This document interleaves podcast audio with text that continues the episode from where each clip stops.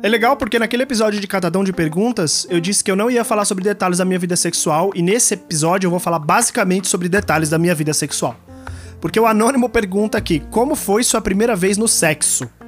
Como é a minha primeira vez, eu acho que vale eu entrar no, no detalhe, porque foi. Porra, foi curiosa. É. eu cheguei há, um tempo atrás a trombar com a pessoa que tirou meu cabaço na rua, assim. A gente se. Depois a gente se encontrou no Instagram, sei lá. E eu duvido que ela escute esse podcast, mas, Carol, se você tá escutando isso, é. Porra. Faz tempo, né?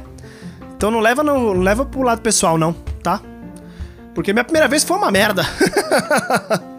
foi uma merda, cara. E eu tenho certeza que foi uma merda pra ela também. Foi uma porcaria. Uh, então, estamos juntos aí nessa. Vamos lá. Era uma, um dia chuvoso. Em, não era chuvoso, na verdade era um sol do caralho. Porque eu tava em Porto Seguro, exatamente nesse lugar é, onde a, o, o adolescente da classe média brasileira vai uh, se embebedar, talvez usar drogas, no meu caso não usei drogas lá, e beijar bocas de muitas pessoas desconhecidas de um jeito doido, até contabilizando quantas. Se tudo aí for pra um caminho favorável, vai transar. Mas isso não é uma normalidade, eu sei que é uma coisa que acontece só com poucas pessoas. Então, fica aí, né? Essa realidade. Fui para Porto Seguro na viagem do meu terceirão, que graças a Deus acabou. Levo pouquíssimas pessoas do meu terceirão pra frente. Uma delas, grande Bruno Laures. Abraço, Bruno Laures! Que eu duvido que escuta esse podcast. Vou mandar esse podcast para ele, pra ele lembrar é, da gente, do nosso época, nossa belíssima época de escola. Enfim. Caramba, deu um sono agora, moleque. Vamos lá. Eu tava em Porto Seguro Uh, e eu namorava na época uma, uma moça cristã, então eu não transava, né? Eu era virgão. Tinha um namoro crente mesmo, assim, embaixo dos olhos de Deus, porque a gente queria casar virgem, porque era, era, era meta, né? Grandes merda. E aí, no fim das contas, eu tava em Porto Seguro e eu tive como meta pessoal minha de não, não ficar com ninguém, né? Cara, eu namorava, eu tinha que ser fiel, né? E eu tava seguindo essa meta risca. O que eu não tava seguindo a risca é, eu tá, é, é, a coisa da abstinência do álcool. Caralho, eu tava bebendo muito, bebendo todo dia, bebendo muito mesmo, assim. Só que eu não tava ficando com ninguém. Toda vez que passava pela minha mente a ideia de ficar com alguém, duas coisas aconteciam. A primeira delas é, cara, quem sou eu para querer ficar com alguém, né? Na minha vida inteira, na minha vivência aí, 31 anos nas costas, eu nunca beijei ninguém na balada assim de graça, de chegar e dar uns beijos. Nunca. Nunca aconteceu. Eu sempre levava as pessoas pro barzinho para trocar ideia, para conversar, e aí a gente ficava. Quando ficava? Eu nunca fiquei com alguém assim por causa de olhei pra pessoa, a pessoa olhou para mim, nos achamos bonitos, vamos nos beijar. É, porque eu sempre me achei feio pra caralho, né? então, em Porto Seguro, eu ia ficar com quem, brother? E outra, o pessoal lá, mano, todo mundo na época gostava de Psytrance e axé. Eu gostava de rock, né? Roqueirinho. Então o que, que eu tava fazendo ali, maluco? O que, que eu tava fazendo naquele lugar? Tava enchendo o cu de cerveja e de bebida e de tequila um real. Eu lembro de uma, de uma dessas baladas de Porto Seguro que a gente foi que tinha tequila um real. Mas enfim, tô me, me estendendo. E aí que no primeiro dia que eu cheguei lá no hotel, eu vi essa mina. A mina tava de calça jeans e de All-Star em Porto Seguro. Começa que tá errado, né? A mina tava de calça jeans de All-Star com uma blusa de zebrinha cinto de rebite. Eu acho que tinha cinto de rebite, não lembro agora. Eu olhei e falei: tá, e essa é das minhas. Eu completamente alcoolizado, mas assim, bêbado, bêbado, bêbado, cheguei nessa mina e comecei a falar: Eu tô ligado. Ela olhou para mim e falou: Tô ligado no quê? Aí eu disse: Eu tô ligado que você curte. Ela, como assim que eu curto? E aí eu comecei a falar o nome das bandas, tá ligado? Porra, que leverage, né? Que leverage que eu tinha. Eu sei que você gosta de Interpol, eu sei que você gosta de Arctic Monkeys, de Strokes, eu sei que você curte o Queens of the Stone Age. Ela me olhou, me abriu um sorrisão e falou: Nossa, eu gosto mesmo. Falei: Show de bola. É isso, só vim aqui te parabenizar pelo seu gosto e dizer para você que eu não vou dar em cima de você. Pode ficar tranquilo, porque eu namoro e eu não, é, é, como bom namorado, eu sou fiel. Eu não vou trair minha namorada, tá bom? Ela olhou para mim com a cara de: Por que, que você tá me contando isso? Falou: Tá bom. Eu virei e fui embora me sentindo um cara muito descolado por ter sacado as bandas que a mina gostava. Gente, vocês entendem por que, eu, eu não ficava com ninguém? É por isso, entendeu? Eu era essa pessoa. Horrível. Enfim, aí o que acontece é que eu, bêbado, completamente alcoolizado, encontrei essa mina algumas vezes durante a minha viagem, que durou aí, sei lá, sete dias, seis dias. E uh, todo dia eu discutia com a minha namorada no telefone. Porque ela jurava que eu tava ficando com todo mundo. E eu falava pra ela que eu não tava ficando com ninguém. E eu, de fato, não estava ficando com ninguém. Eu gostaria muito de estar mentindo e de ter ficado com 35 mil pessoas, mas eu não, não fiquei com ninguém. Até que ela me ligou, acho que era, sei lá, sexta-feira de Porto Seguro. E. Ah, não. É. É, foi na quinta-feira. Quinta-feira. E me ligou e falou assim: Ângelo, um contato meu, uma pessoa aí, um contato interno, porra, parece que ela era da CIA, né? Do FBI. Um contato meu falou que você tá beijando várias bocas aí, entendeu? Você não presta, eu vou contar para todo mundo aqui do nosso círculo, que era da igreja, então ninguém podia saber, que você é um safado cafajeste, um me corneou aqui. E caralho, eu não tinha ficado com ninguém. Mas eu fiquei puto. Falei, ah é? E se eu tivesse ficado com alguém? Ah, ela disse que ia terminar comigo. Eu falei, então foda-se. Acabou esse namoro agora. E terminei com ela ali no telefone. Desse jeito muito doido. Bebi que nem um desgraçado. Fui pra balada da noite lá, que sei lá qual era. Trombei a mina da zebrinha, que é a Carol, né? Que eu falei o nome dela já aqui no começo. E disse. É bom que eu não vou falar o sobrenome, né? Então o meu advogado não vai me reclamar e fazer eu editar esse podcast, caralho. É, e aí, uh, trombei a Carol bebaço e contei para ela a história que eu tô contando para vocês, que eu brinquei namorado, terminei. Então eu ia flertar com ela sim ali. E eu queria ficar com ela. Ela olhou para mim, deu uma risada, fez: Ah, que bonitinho. Faz o seguinte: quando você não tiver bêbado, quando você tiver sóbrio, vem trocar essa ideia comigo e aí a gente fica. Porque eu não vou ficar com você bêbado pra amanhã descobrir que você tava mentindo para mim ou que era tudo um devaneio da sua cabeça. Fiquei meio bolado, mas falei: ok, show.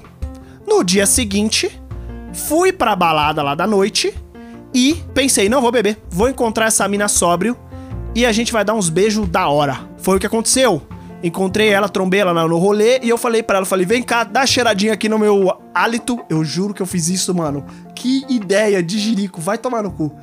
E falei para ela, dá uma cheiradinha aqui no meu hálito, veja que eu não bebi nada. Eu tô aqui sóbrio para dizer para você que eu tô muito afim de te dar uns beijos, tô muito afim de ficar com você. Vamos, caralho, bora.